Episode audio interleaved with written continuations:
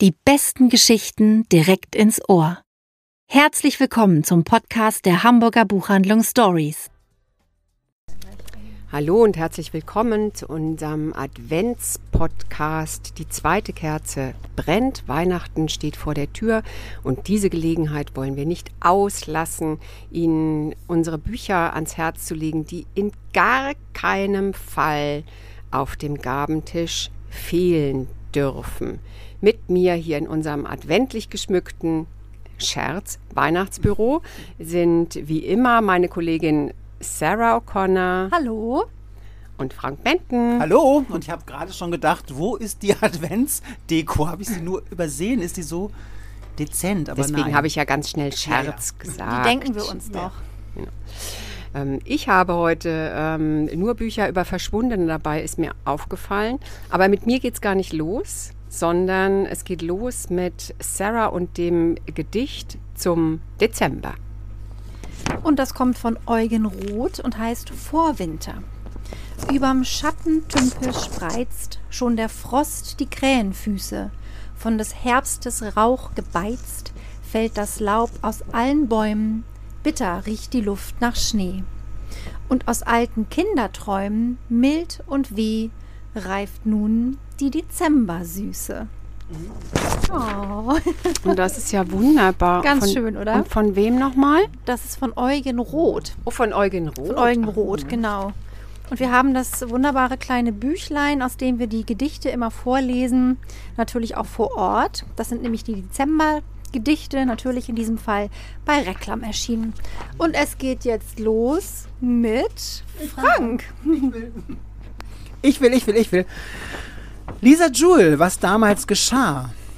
Frisch ausgelesen und ich muss sagen, ich bin ein großer Fan dieser Autorin, deren deutscher Verlag, das ist der Limes Verlag, glaube ich, nicht wirklich weiß, wie er sie vermarkten soll. Also, sie haben es erst versucht äh, mit, einem, mit sehr fröhlichen Covern, was aber ehrlich gesagt, äh, die Bücher sind nicht sonderlich fröhlich und jetzt die letzten waren, hatten so einen Touch Krimi immer und das ist etwas dunkler gehalten, das Cover ist gelingt glaube ich, etwas besser. Aber worum geht es eigentlich? Das wollen Sie ja sicherlich als erstes wissen. 1992 bekommt die Londoner Polizei einen Anruf. Eine besorgte Stimme meldet, dass im Nachbarhaus einer stattlichen Villa in Chelsea, direkt am Themseufer, dass man da seit langen Zeit niemand mehr gesehen hat. Und da sind auch ständig Leute ein- und ausgegangen, auch viele Kinder. Und jetzt wäre so seit Tagen absolute Ruhe. Nur man würde ab und an ein Baby schreien hören. Und das käme doch, wäre doch irgendwie komisch, ob man da nicht mal nach dem Rechten sehen könnte. Die Polizei nimmt den Anruf ernst, geht auch dahin und findet in der Küche liegend drei tote Erwachsene in einer schwarzen Einheitskleidung und äh, man vermutet sofort Selbstmord, auch eine entsprechende Notiz liegt da, worauf auch nochmal auf ein Baby verwiesen wird, was die Beamten letztendlich dann auch im ersten Stock fröhlich quietschend in einer Wiege finden. Ganz vergnügt ist dieses Baby. Und was etwas verwunderlich ist, die drei Erwachsenen in der Küche sind schon länger tot. Das Baby allerdings ist frisch gewindelt und anscheinend auch gut gefüttert worden. Man fragt sich also, wer hat sich um das Baby gekümmert und wer hat die Polizei benachrichtigt. Vor allem aber auch, wer sind die Toten? Zwei von ihnen können direkt identifiziert werden. Der dritte hat man keine Ahnung, wer das ist. 25 Jahre später bekommt das Baby, Libby heißt sie, plötzlich Post von einem Rechtsanwalt. Der, und in diesem Brief steht, dass man ihr dieses Haus, wo sie gefunden wurde, vererbt hat. Sie ist also die Erbin dieses Hauses und Libby ist etwas äh, verstört. Sie weiß zwar, dass sie dort gefunden wurde, ihre Adoptiveltern waren da immer sehr offen zu ihr, aber es gibt einfach ganz, ganz viele offene Fragen und sie denkt sich jetzt, okay, ich schaue mir dieses Haus mal an und vielleicht finde ich irgendeinen Hinweis. Und äh, ihr zur Seite steht ihre Arbeitskollegin und ein Journalist, der damals über den Fall berichtete und jetzt mit Libby zusammen die offenen Fragen über das, was damals vor 25 Jahren passiert ist in diesem Haus, klären möchte. Das ist eine super Mischung aus Psychothriller und Familiendrama. Man liest das so weg, es ist ein echter Page-Turner. Und ähm, wie gesagt, ich bin ein großer Fan dieser Autorin Lisa Jewell. Und wenn Sie jetzt denken, ja gut, Hammond hm, kann man vielleicht nicht immer trauen. Olivia Colman, die Oscar-Preisträgerin und vielgeliebte Schauspielerin, ist ebenfalls großer Lisa Jewell-Fan, genau wie Sarah Jessica Parker, aber auch die renommierte englische Zeitung der Guardian ist voll des Lobes über dieses Buch und ich kann es Ihnen nur sehr ans Herz legen, weil es ist, wie gesagt, super spannend, sehr, sehr dramatisch und man kann es einfach nicht weglegen, bis man die letzte Seite gelesen hat. Es ist wirklich atemberaubend toll. Was damals geschah, Louis, Lisa Jewell. Ich habe sofort einen Einspruch, dir kann man doch immer trauen. Ach. Wem würdest du das schenken? Unbedingt. Ich würde es tatsächlich, ähm, das kann man wunderbarerweise allen schenken. Das ist ähm, ein Unisex-Buch, finde ich. Es, ist, es spricht sowohl die Krimi-Fans an, als auch die Leute, die eigentlich normalerweise keine Krimis lesen, sondern lieber eher Familiengeschichten. Da ist alles irgendwie drin. Und das, finde ich, macht es so toll. Und es ist so mitreißend. Das ist nicht ähm, super literarisch, es ist aber auch nicht super unterhaltend. Es ist genau dazwischen und das ähm, finde ich sehr, sehr gut. Also sehr breit zu verschenken. Damit können Sie eigentlich nichts falsch machen. Toll, ist gekauft. Wird gelesen. so, ähm, geht's mit mir weiter? Oder mit Ich glaube, Anne? ich glaube schon. Ja, dann mache ich mal weiter. Ich habe auch was ganz Tolles.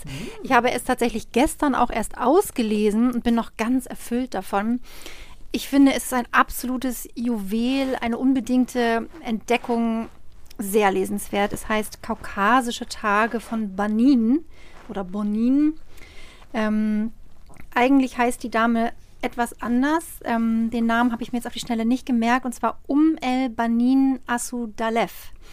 Sie wurde 1905 in Baku geboren und ähm, emigrierte 1923 nach Paris und äh, machte dort zum Beispiel in Frankreich Ernst Jünger bekannt, mit dem sie eine enge Freundschaft verband. Und Banin, wie sie eben äh, der Einfachheit halber sich auch dann selber nennt oder genannt hat, ähm, ist tatsächlich nie wieder in ihr Heimatland zurückgekehrt. Auch nicht nach der Unabhängigkeit 1991, was sie dann aber kurz vor ihrem Tod dann doch wieder bereut hat. Und das Schöne ist, dass sie das Buch 1945 geschrieben hat. Da ist es erstmals erschienen. Und wir erfahren wirklich sehr viel aus dieser, ja, vorrevolutionären Kultur Aserbaidschans und ist insbesondere eben auch Bakus, was eine sehr, sehr interessante Stadt ähm, gewesen zu sein schien und auch noch ist. Ähm, ich möchte da jetzt unbedingt mal hin. Ähm, und sie erzählt uns wirklich von ihrem Leben. Es geht los, als sie ein sehr junges Mädchen ist und ihr Aufwachsen in der unglaublich großzügigen Altbauwohnung in Baku, äh, pompös eingerichtet, ähm, mit, mit ja, großen Möbeln und alles sehr luxuriös. Ihr Vater ist einer der bekanntesten Ölbarone Bakus, denn nachdem eben das Ölvorkommen entdeckt wurde in Aserbaidschan, ähm, ja, ist das Land doch sehr reich geworden. Und äh, sie sind wirklich steinreich, äh, diese Asudalevs. Und sie wird ganz interessant, sie wächst ganz interessant auf. Zum einen ähm, gibt es da diese Matriarchin, die Großmutter, eine ähm, islamische Matriarchin. Dann hat die Banin aber ein deutsches Kindermädchen, äh, was sie auch über alles liebt und wächst quasi so ein bisschen so zwischen, zwischen den Welten auf. Also ähm, das Land, es leben hauptsächlich ähm, islamische Schiiten in dem Land. Also es ist sehr islamistisch geprägt, aber trotzdem auch europäisch, weil nach diesem Ölvorkommen eben wirklich viele Europäer ähm, in das Land gekommen sind, um auch etwas möglichst ja von dem Reichtum auch abzubekommen. Und sie erzählt von dem Aufwachsen mit ihren äh, drei Schwestern, mit ihren zwei Cousins, von ihrer Sommerfrische, die sie immer auf dem Land verbracht haben, in einem unglaublichen Anwesen. Ähm, und wie sie sich angefreundet hat eigentlich mit diesem Anwesen, insbesondere mit dem Garten. Sie war sehr animistisch in ihrer äh, Kindheit und alles hatte eine Seele, alles Was bedeutet animistisch? beseelt. Also wenn man quasi Dingen eine, eine Seele zuschreibt. Aha. Genau, so hatten, hat sie ihren, den Pappeln Namen gegeben, das waren ihre Beschützer. Ähm, sie hat sich den Sträuchern anvertraut, unter denen sie lag. Und das ist wirklich unglaublich schön zu lesen. Ähm, 1918 wird Aserbaidschan eine demokratische Republik. Es dauert aber nur sehr, sehr kurz, weil 1920 nach der Oktoberrevolution dann quasi die Bolschewiken einmarschieren und äh, ja, Aserbaidschan Teil der UdSSR wird. Zwischendurch flieht die gesamte Familie auch noch mal nach Persien verbringt da einige Monate. Es ist wirklich unglaublich abenteuerlich, wahnsinnig unterhaltsam, hat einen ganz, ganz schönen Humor, äh, wunderbare Dialoge und es ist super interessant, weil zum einen sind die da quasi auch sehr europäisch geprägt, zum anderen ähm, auch sehr, ähm, ja, herrscht da wirklich noch ein Patriarchat. Die Frauen haben nicht sonderlich viele Rechte. Es ist ganz normal, dass mit 15 geheiratet wird. Auch sie soll dann ähm, ja, wegen ihres Vaters einen 20 Jahre älteren Mann heiraten, den sie zutiefst verabscheut und auch wirklich überhaupt keinen Hehl draus macht. Und letzten Endes landet sie allein im Orient Express und flieht in Anführungszeichen nach Paris. Also alles hochspannend, wunderschön geschrieben. Man erfährt wirklich viel über, über das Land und die Leute. Auch nachdem quasi die, die Russen gekommen sind, ähm, sind ja alle Familien enteignet worden. Also da war es wirklich vorbei mit diesem großen Reichtum. Das Leben hat sich nochmal komplett verändert. Das ist wahnsinnig interessant, wirklich. Ähm, ganz toll geschrieben. Ich würde es auch im Prinzip jedem empfehlen, der einfach gute Geschichten mag, eine tolle Sprache mag, sich interessiert für, für Vergangenes. Ähm, wirklich toll. Ich bin begeistert, wie ihr vermutlich hören könnt. Hm, das klingt auch wirklich toll. Ich finde, es klingt super.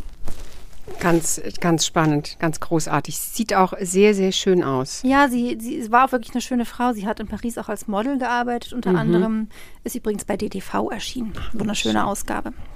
Ich hoffe, euch ist aufgefallen, dass ich um Authentizität Authentizität bemüht heute meine verschwundenen Stimme, meine Märchenerzählerinnen-Stimme aufgelegt habe. Und ich beginne also mit dem Buch von Emma Stoneks, Die Leuchtturmwärter.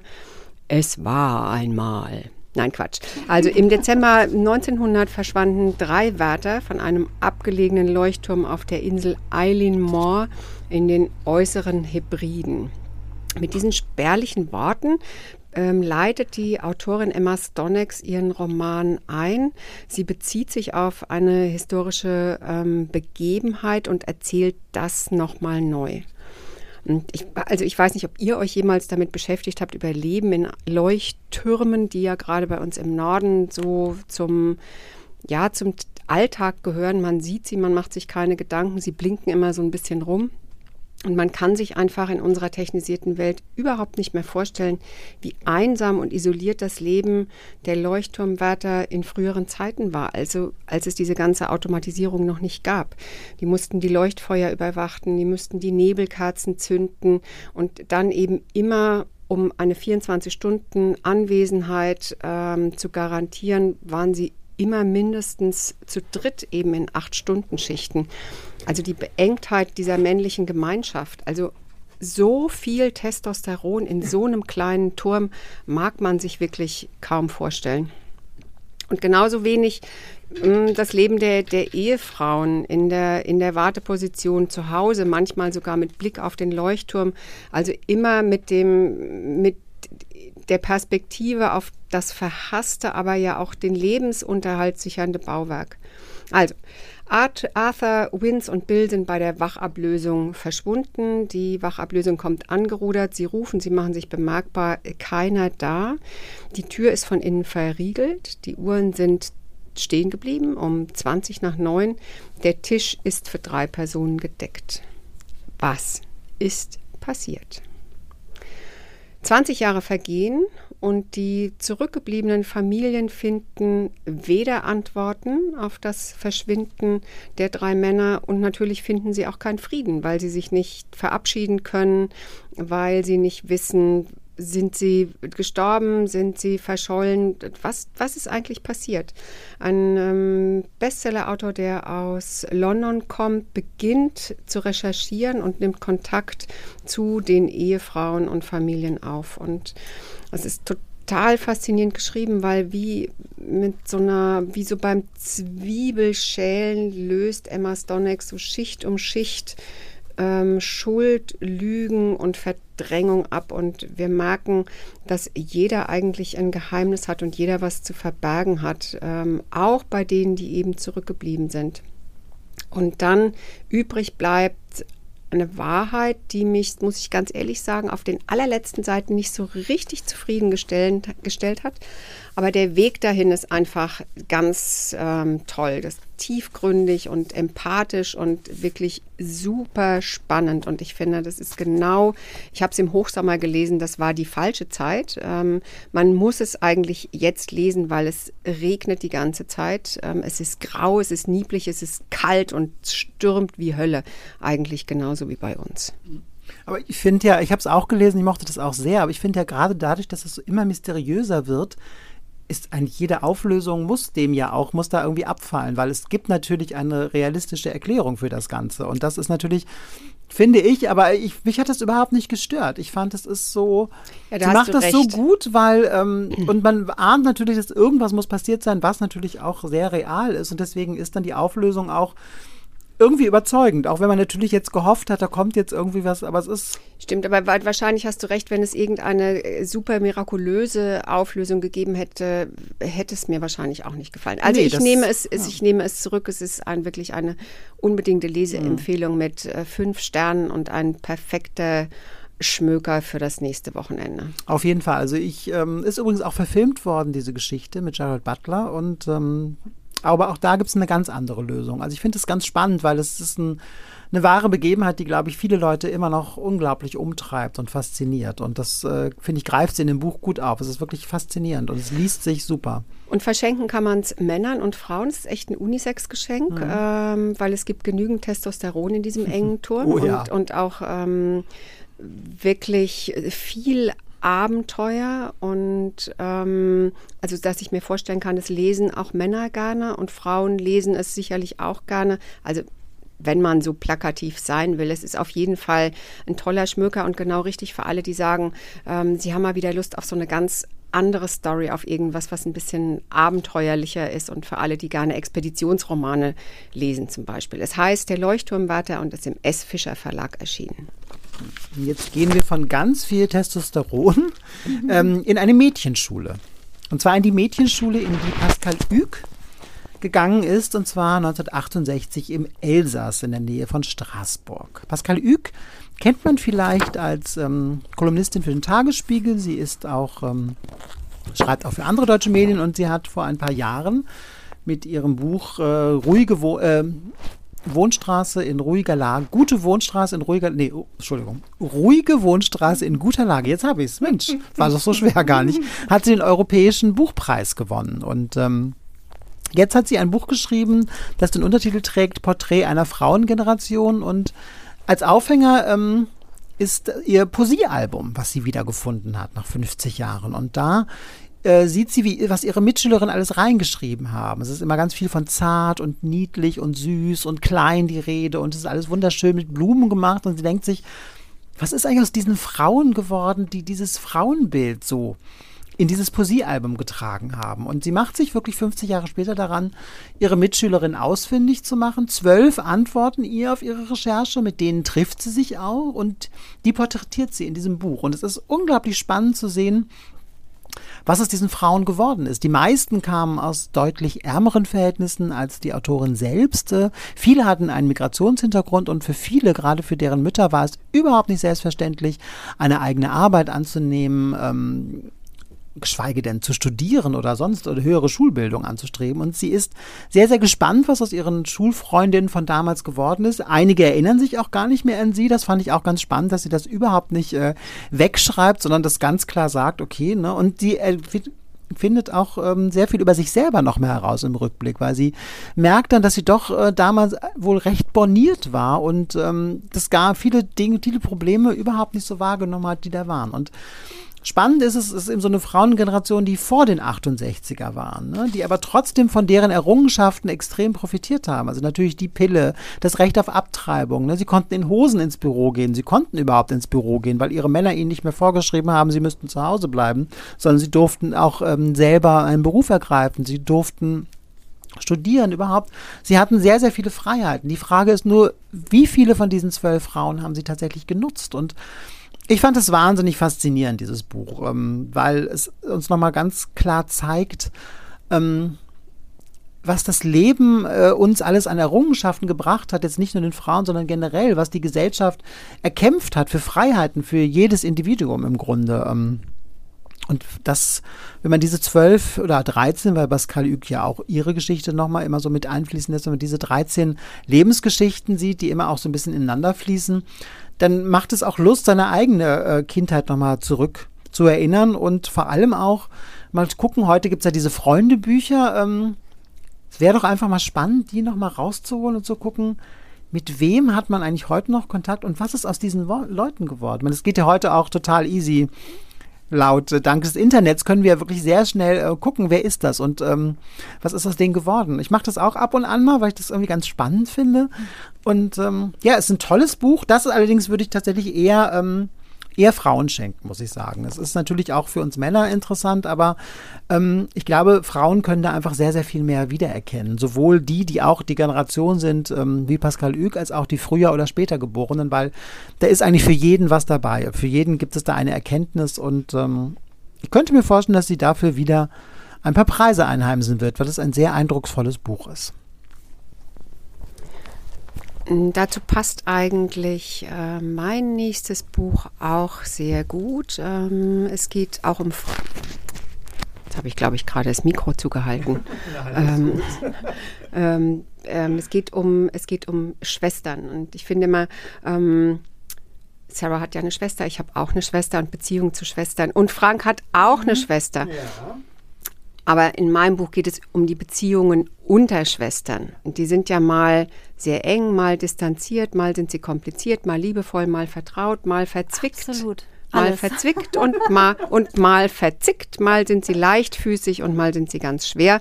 Und ich finde aber immer sind sie ganz, ganz eigene Universen der Verbundenheit. Eine Schwester ist einfach was ganz Besonderes. Und Abby Maxwell beschreibt das Leben zweier Schwesternpaare in ganz unterschiedlichen Zeiten. Einmal Henrietta und Jane, die leben in New Hampshire in der Gegenwart. Und dann noch Elsbeth und Claire, die ähm, leben im schottischen Einwanderermilieu in Mitte des 19. Jahrhunderts. Ähm, der rote Faden ist, dass die Großen der beiden Schwestern jeweils für ihre Zeit schon, und das passt zu deinem Buch, Frank, ähm, ganz eigene Ideen ähm, haben von, von Selbstbestimmtheit, von Freiheit, von einem eigenen Lebensweg. Und auch wenn gerade in der Mitte des 19. Jahrhunderts noch niemand Emanzipation buchstabieren konnte, gab es aber ja dennoch Frauen, die sich gegen den Strom gestellt haben mit dem, was sie wollten.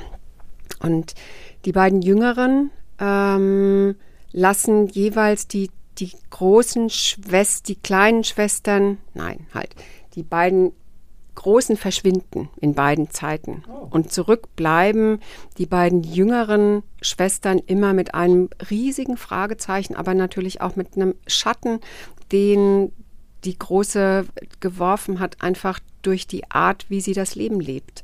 Und das ist ähm, multiperspektivisch erzählt. Also jede dieser vier Schwestern hat eine, hat eine eigene Stimme, ähm, die in ihrem Kontext klar macht, ähm, was die Beziehung zwischen den Schwestern ausmacht, wie es zu diesem Verschwinden kam, was mit den großen Schwestern passiert ist und vor allem aber, wie die Jüngeren eben damit gelebt haben und ihren eigenen Weg gefunden haben. Und ich finde, das ist ein, ein ganz stilles und, und behutsames und manchmal fast magisches Buch und ein, ein unbedingtes Weihnachtsgeschenk für, für alle großen und für kleinen Schwestern. Und ich finde, also wenn es irgendwas Gutes an dieser komischen Pandemie gab, dann ja, dass die Frankfurter Buchmesse, die ja letztes Jahr Corona-Pandemie bedingt ausfallen musste, in diesem Jahr ja nochmal mit dem Gastland Kanada aufgewartet hat. Ähm, und da gibt es einfach so wahnsinnig viele wunderbare Autorinnen und Autoren zu entdecken. Und Abby Maxwell ist eine davon. Und ich empfehle dieses Buch wirklich unbedingt für alle Schwestern. Hört sich toll an, Anne. Und ich finde, du hast wirklich die ähm, hast du sehr schön zusammengefasst, die verschiedenen Aspekte einer schwesterlichen Beziehung, also einer biologischen schwesterlichen. Es gibt ja auch noch Schwestern im anderen Sinne quasi. Ja, es gibt ne? noch Schwestern im Geiste, aber Genau. mit denen ist man ja meistens, hat man, finde ich, meistens diese Ambivalenz Genau, nicht so, genau. die ja, die ja das ähm, Miteinander und der Schwestern auszeichnet. Also diese Mischung Mhm. aus großer Zärtlichkeit und Loyalität und dann aber natürlich auch immer wieder diese Konkurrenz, die einfach Absolut. zwischen Schwestern besteht. Und meinst du, ich kann das meiner Schwester schenken zu Weihnachten? Unbedingt. Ich glaube, das Super. ist ein perfektes Buch für Esther und vor allen Dingen, weil es ja im Original ähm, auch in Englisch ist, glaube ich, würde es dir eine große Freude damit machen. Sehr schön. Dankeschön. ähm, ja, wir kommen jetzt auch zu einer sehr psychologischen Geschichte, die mich wirklich sehr gepackt hat beim Lesen. Und das Tolle ist, ich habe das Buch tatsächlich schon vor acht Jahren gelesen. Im Original ist es nämlich schon 2013 erschienen. Ähm, und ich finde es manchmal ganz spannend, wie einige Bücher einem doch so präsent bleiben. Ähm, und andere, die liest man und weiß so zwei Tage später, jedenfalls ist bei mir manchmal so, ähm, was, wie war denn das jetzt da noch? Ähm, dieses war nicht so ein Buch. Also, es heißt Wunderland, geschrieben hat es Claire Messoud, Messoud, Messoud. Ähm, mein Kollege Frank Menden ist ein Fan auch von der Autorin. Die hat wirklich schon einige Bücher geschrieben, hat tolle Bücher geschrieben. Und das Original, was eben 2013 erschienen ist, ähm, hieß The Woman Upstairs. Im Moment ist es leider nicht auf Englisch lieferbar. Ähm, aber das Deutsche ist auch toll übersetzt. Ich habe mal reingelesen. Bei Hoffmann und Kampe erschien. Und es geht um eine Frau, Ende 30, Anfang 40, Nora Eldridge, lebt in Cambridge, Massachusetts und ist Grundschullehrerin und lebt so ihr Leben. Ähm, wie der englische Titel es ganz schön sagt, The Woman Upstairs, lebt sie in einem Mietshaus ganz oben unterm Dach ähm, hat sich da eingerichtet, ähm, hat nicht ganz so viele Freundschaften, hat auch keinen Partner, keine Partnerin derzeit ähm, und ist eigentlich so eine Person, die man gar nicht so richtig mitkriegt. Sie ist da und gleichzeitig ist sie irgendwie nicht da. Ähm, ihre Kinder mögen sie, weil sie immer gut drauf ist, ähm, immer gute Ideen hat.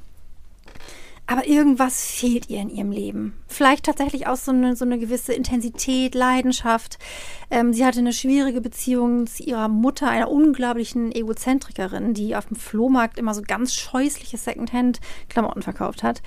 Und die Nora hat ein Hobby und dem widmet sie sich wann immer sie kann. Also immer, wenn sie von der Arbeit wieder nach Hause gekommen ist. Und zwar äh, baut sie Miniaturmodelle, die heißen Dioramen, ähm, von Zimmern großer Dichterinnen maßstabsgetreu nach. So auch zum Beispiel von Virginia Woolf. Wow, was für eine abgefahrene Idee. Absolut. Sie hat wirklich so ein Zimmer, wo sie das macht. Ähm, und in dem Virginia Woolf Zimmer befindet sich tatsächlich auch der Abschiedsbrief von der Autorin, von der Dichterin. Ähm, das macht sie in ihrer Freizeit. Und eines Tages kommt in ihre Grundschulklasse ein neues Kind, ein Junge, der heißt Resa. Und irgendwie ist sie schockverliebt in dieses Kind.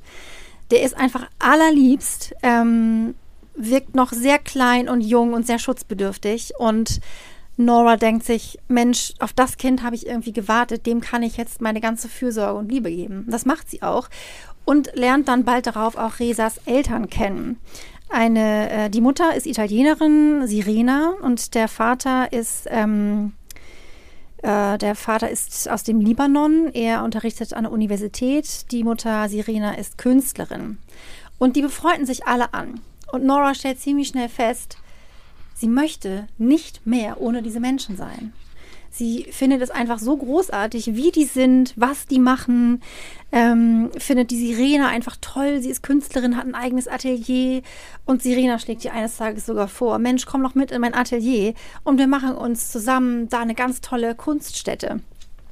Und Nora kann ihr Glück nicht fassen und sagt auch zu.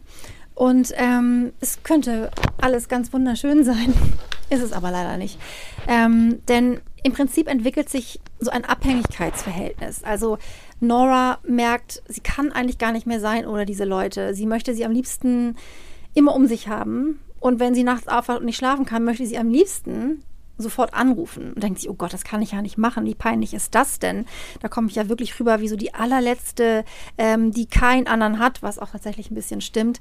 Ähm, sie schämt sich, andererseits kann sie gar nicht so viel dem entgegensetzen, diesem unglaublichen Bedürfnis, ähm, ja, dazu zu gehören und sie sieht eigentlich so ein bisschen ihre eigene Existenz ein Stück weit aufgewertet durch diese, diese sehr interessanten, tollen Menschen und kriegt gar nicht so richtig mit, wie sich das Unheil anbahnt und es zu einer Katastrophe kommt.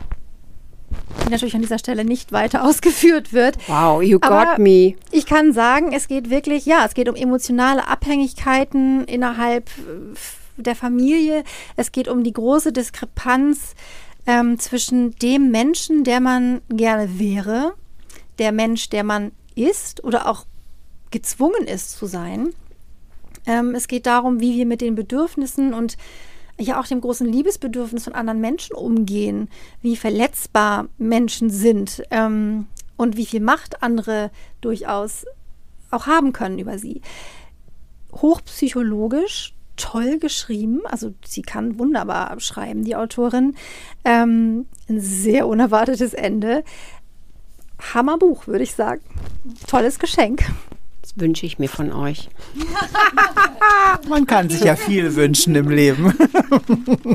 es ist toll, dass du das, ähm, dass du das ausgewählt hast, weil es kommt auch in dem Buch von Nicole Seifert, was ich jetzt einfach nochmal so als Supplement hier reinwerfe. Ähm, Frauenliteratur abgewertet, vergessen, wiederentdeckt. Da kommt das auch drin vor. Und ähm, ich verrate jetzt nicht, warum es drin vorkommt, dann würde es zu viel über das Buch verraten, aber ähm, lohnt sich sehr. Claire Messut ist eine tolle Schriftstellerin, finde ich. Und ähm, das Buch von Nicole Seifert ähm, lohnt sich übrigens auch für alle, die sich auch dafür interessieren, ähm, warum es ein, Ungleichheit, ein Ungleichgewicht gibt zwischen der Rezeption, Rezeption von männlichen Autoren und weiblichen Autorinnen. Ein sehr, sehr spannendes Buch. Und wenn Sie jetzt sagen, ach, das stimmt doch nicht, lesen Sie das Buch. Es wird Ihren Augen geöffnet. Nee, es wird Ihren. Ich rede heute ziemlich Mist, merke ich gerade. Es wird Ihnen Ihre Augen öffnen, so könnte es richtig heißen. Aber ich machte einfach was anderes. Jetzt würde ich ein paar Limericks hier sagen. Meine Güte, ich sollte wieder an die Arbeit gehen, glaube ich. Es ist trotzdem alles sehr verständlich. Fragen mache ich dir keine Gedanken. Ja, komm, ich halte mein Mikro vor beim, bei, zu beim Reden. Ist auch nicht viel besser. Ja, wir waren richtig lang und intensiv heute und hoffen, dass wir Ihnen Lust gemacht haben auf selber lesen und auf Bücher verschenken. Frei nach Loriot sagen wir ja immer gerne, ähm, ein Weihnachten ohne Bücher ist möglich, aber sinnlos.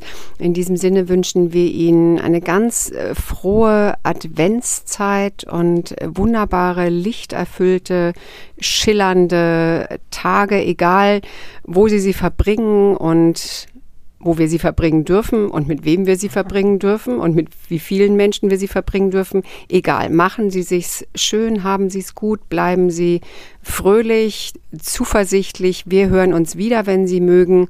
Am 16. Januar nach Weihnachten müssen wir nämlich erstmal wieder ein bisschen lesen. Und dann sind wir aber im neuen Jahr mit neuen Buchtipps und guter Laune wieder hier in unserem Zwergenbüro für Sie da. Und für heute sagen wir erstmal einen schönen Advent und tschüss. Tschüss. Tschüss.